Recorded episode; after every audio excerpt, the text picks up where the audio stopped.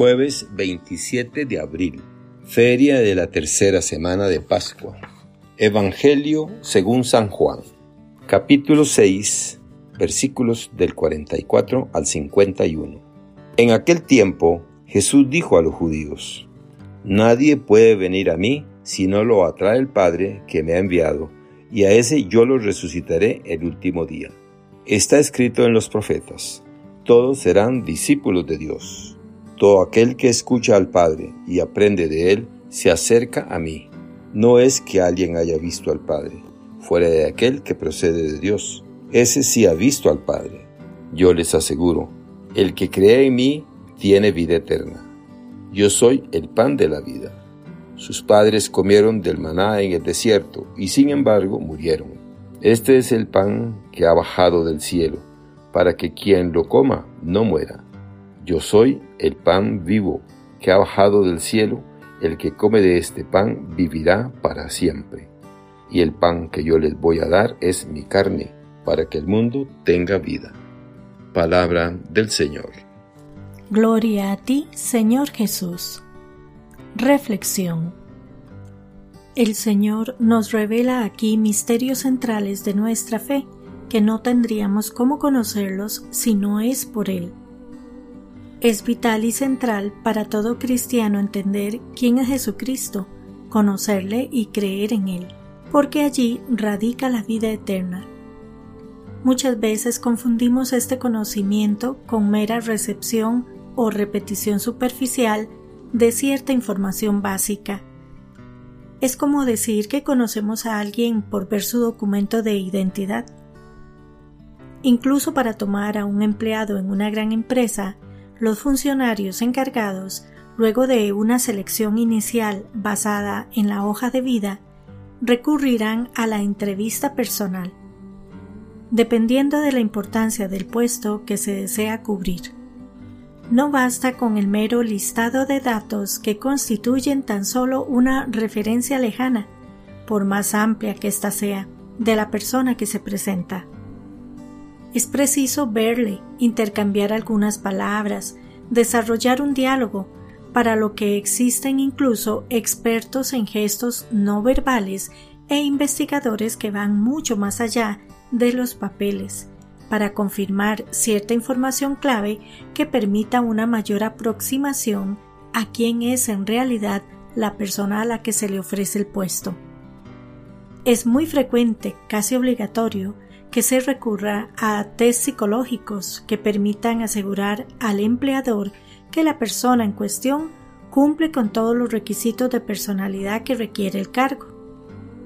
Todo esto y mucho más se hace imprescindible para poder anticipar cuál será el comportamiento de una persona frente a determinadas situaciones, y sin embargo, ni aún así acertamos porque existe un conocimiento más íntimo y profundo en el que recién las personas revelan su espíritu, su alma, y este se da a través de la frecuencia y la amistad, que va mucho más allá de todos los datos de referencia que podamos acumular.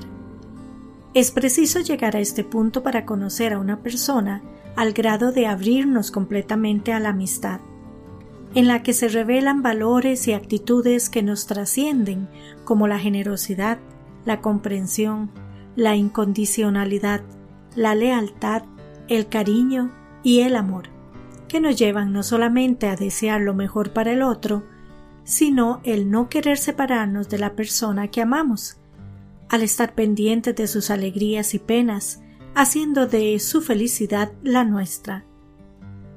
Es aquí que se da el verdadero conocimiento de las personas, cuando no solamente se conocen de oídas, sino cuando se llegan a amar. Hemos dado en nuestra vida la oportunidad de conocer a tal grado a Jesucristo que podemos decir que le amamos. ¿Quién es para nosotros Jesús? Jesús se nos presenta hoy de un modo íntimo y concreto. Nos revela quién es. ¿Podemos reconocer y entender sus palabras? Él está buscando una comunicación y una unión muy íntima con nosotros. Eso es lo que Él quiere de nosotros y para nosotros. no se trata de algo trivial y pasajero, sino de algo profundo y determinante, algo que debe centrar y orientar nuestras vidas. Jesús nos está diciendo que Él es el alimento bajado del cielo para nosotros. ¿Puede haber algo más íntimo, algo que se integre más a nuestras personas que aquello que ingerimos y que en forma de oxígeno, proteínas o simplemente agua se esparce por todo nuestro organismo hasta llegar a la última célula? Esto es lo que busca hacer Jesucristo para nosotros. Hoy que sabemos tanto sobre las propiedades de los alimentos, de aquello que debemos comer y de aquello que debemos evitar, hoy que hablamos tanto de la alcalinidad y la acidez, reconociendo que hay sustancias y compuestos cuya ingesta sistemática tienen efectos notables en nuestra salud o la falta de ella a largo plazo, podemos aproximarnos al alcance de las palabras de Jesús. No estamos hablando de algo superficial, como podría ser el potaje o la bebida que comemos o bebemos ocasionalmente, que aun estando con una enfermedad crónica, serían incapaces de causarnos la muerte o la repentina curación, sino de algo que es cotidiano, de todos los días, de siempre y sin excepciones. Porque si no bebemos, a lo sumo podríamos durar una semana, y si no comemos, tal vez quince días. ¿Cuánto podemos pretender vivir sin Dios? Nada. Así como se oye, nada. Él nos mantiene, como mantiene todo el universo, pero además quiere ser nuestro alimento, es decir, aquello que nos servirá para alcanzar la vida eterna. Lo que el Señor nos ofrece es vivir en comunión, es decir, esa unión vital y profunda en la que cada una de nuestras moléculas y cada una de las partículas que conforman nuestro organismo por más diminutas que éstas sean, se hagan una con Él, se fundan de tal modo con nosotros, que seamos uno con Jesucristo, unidos por un mismo espíritu, gravitando en torno a Dios. Este es un conocimiento muy profundo que solo lo da la fe a la que estamos llamados. El Señor y su voluntad han de ser nuestro alimento cotidiano no ha de haber otra razón, otro móvil en nuestras vidas que no sea amarle, oírle y seguirle. Este es el pan, su carne, que además podemos recibir cada día en el sacramento de la Eucaristía.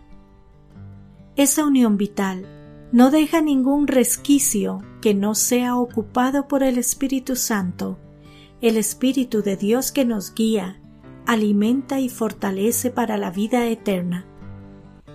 No se trata de la invitación a lanzarnos a un salvavidas de un barco que se hunde, sino de manifestar el amor a nuestro prójimo al extremo de ofrecer nuestra vida para que cuantos nos sean posibles conozcan a Jesucristo, el Hijo de Dios enviado para salvarnos, porque en eso radica la salvación, en que conozcamos a quien Dios ha enviado y creamos en Él.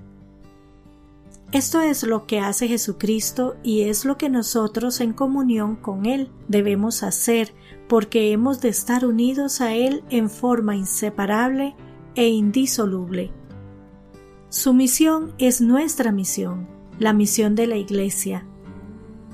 Llevar a Cristo y a los Evangelios a todas las personas en el mundo a los lugares más apartados para que todos lo conozcan y conociéndolo crean en Él, porque allí está la salvación y la vida eterna.